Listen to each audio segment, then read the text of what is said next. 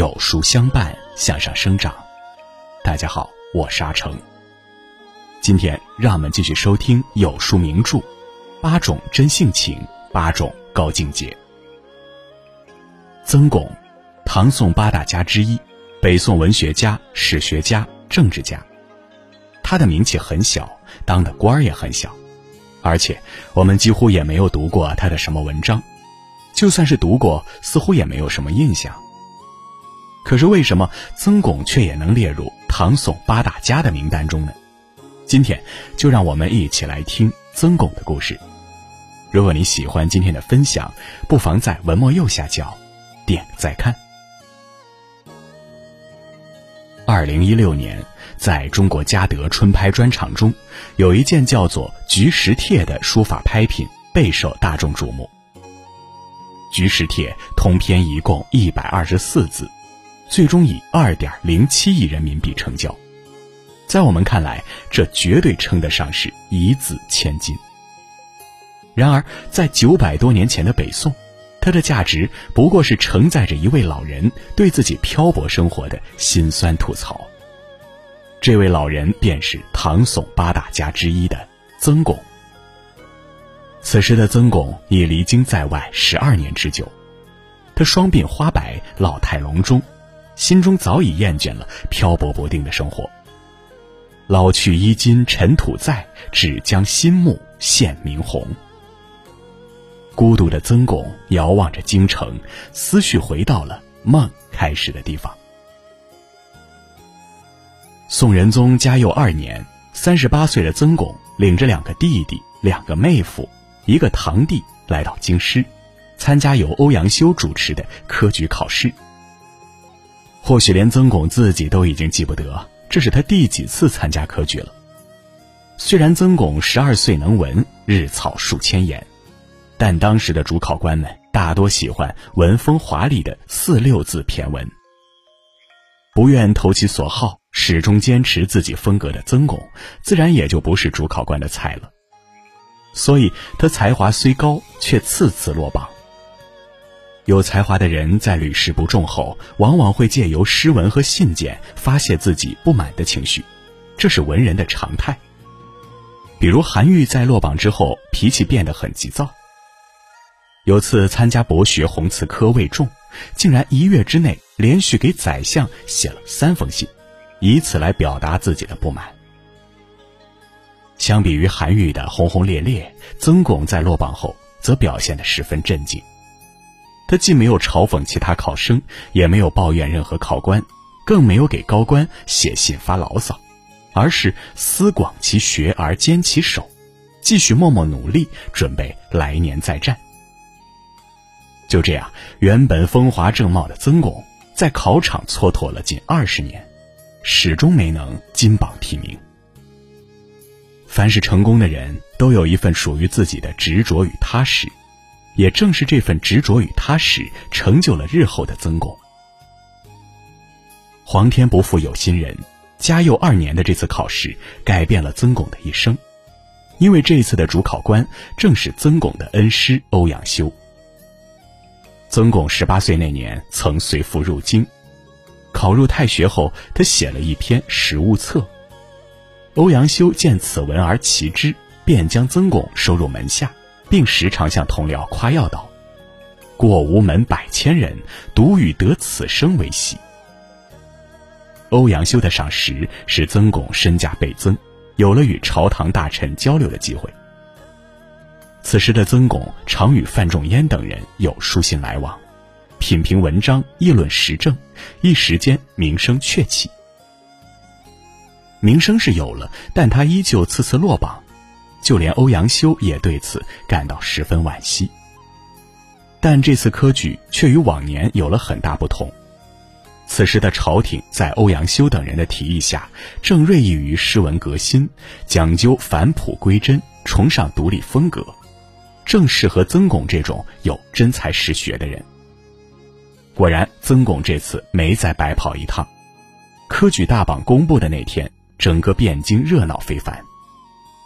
这次科举除了曾巩榜上有名外，苏轼、苏辙、张载、程颢、吕惠卿、张纯、曾布、蔡卞等历史名人也都赫然在列。难怪后来有人称这一年的科举是千年之最。若说起这次科举的最大亮点，当属曾巩这一家子人了，因为进京的这六人全都榜上有名。曾家的一门六进士，让这场千年之最的科举变得更加传奇。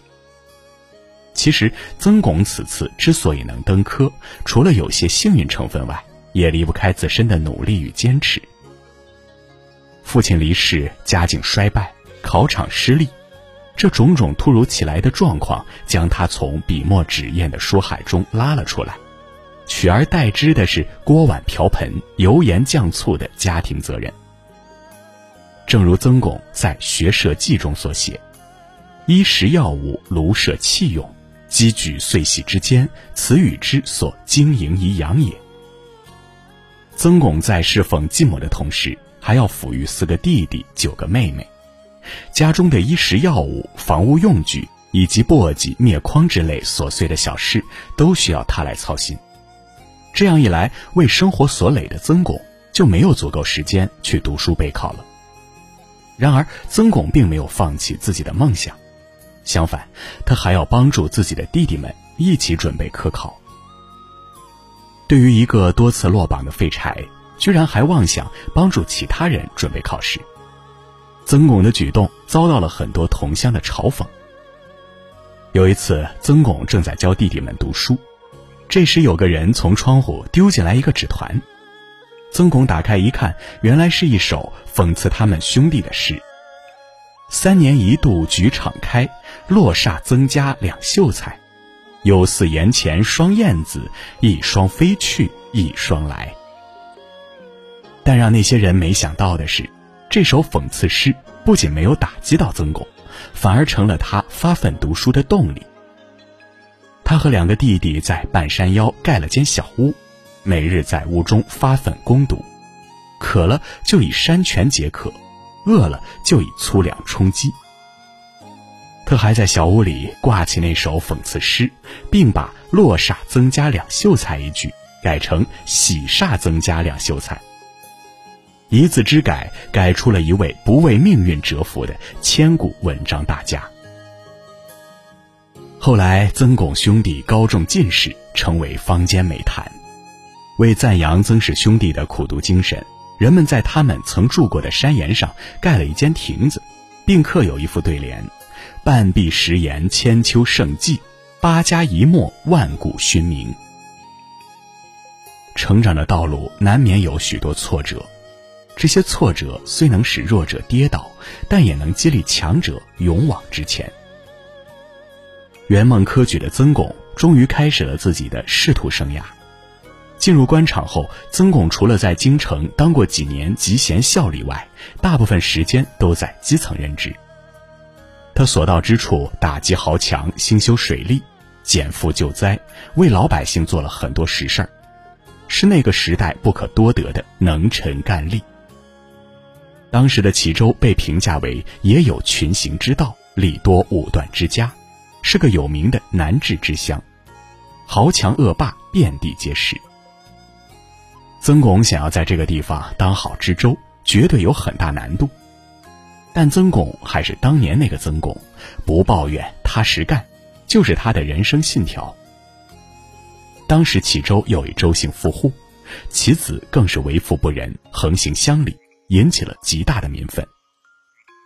但周家力能动权贵，与地方官沆瀣一气，百姓是敢怒不敢言，历任知州也是睁一只眼闭一只眼。曾巩初来乍到，便以此为突破口，积极搜集证据，迅速将周家之子法办，很快便受到当地百姓的爱戴。曾巩的为官之道是以儒家忠君爱民理念为出发点的，既纯粹又执着。在工作中，曾巩少议论，多实干，一生辗转七八个州，及时处理了很多涉及百姓切身利益的问题。每当他任满离开时，都有百姓紧闭城门，极力挽留，哭着喊着不愿他离开。然而，曾巩从来都不是一个追名逐利、弄虚作假的政客，他从不张扬和炫耀自己的政绩。每次上书皇帝，他只说些尽孝养亲之类的寻常家事，其他则只字不提。而这也让他吃了不少哑巴亏。由于不擅长自我宣传，又在基层推行了王安石的新法，因而就有人说曾巩为人行义不如正事，正事不如文章，把他评价为一个品格低下、碌碌无为的庸官。于是曾巩一直在基层漂泊，不得重用，直到去世前三年才得以回京。人家在朝堂上长篇大论指点江山，而你曾巩只知道在基层默默工作，你说你的知名度能有人家高吗？很显然，曾巩在唐宋八大家中是知名度最低、存在感最低的人，甚至还有人说他是凑数打酱油。其实，这才是我们后人的一厢情愿。我们不能因为在语文课本里没背诵过曾巩的作品，就以此贬低人家呀。其实，人家曾巩在当时还是很有名的，称之为名动天下也不为过。作为曾巩老师的欧阳修，自不必多说，那是十分欣赏这个弟子的。变法大家、神宗首辅王安石曾评价曾巩。曾子文章重无友，水之江汉兴之斗。就连才华横溢的苏东坡也说曾巩：“曾子独超逸，孤芳漏群言。”可见曾巩在当时已是一代文学巨擘。还有人将他与文起八代之衰的韩愈相提并论，自韩愈世以来，作者莫能过也。朱熹曾说：“与读曾氏书，未尝不厌卷废书而叹，何使之之功浅也？”曾巩是那片群星闪耀的星空中最不耀眼的一颗星，他不过是个纯粹的文人，识字读书写文章，一切发乎自然。他不过是个基层父母官，只知默默干实事儿，不求闻达天下。他就是这样一个纯粹的人，普通的人。一直在做着他自己认为应该做的事儿，了却生前事，何计身后名。无论为学为官，曾巩都对得起“良心”二字，人生得此二字，足矣。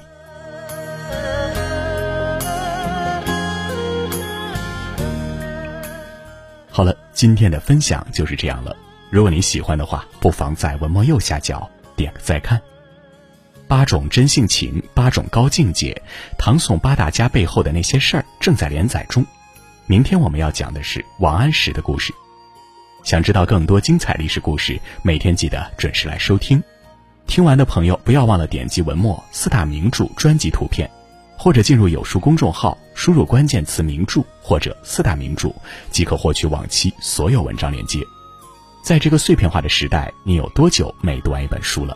长按识别文末二维码，免费领取五十二本共读好书，每天有主播读给你听哦。我是阿成，我在山东烟台，向你问好。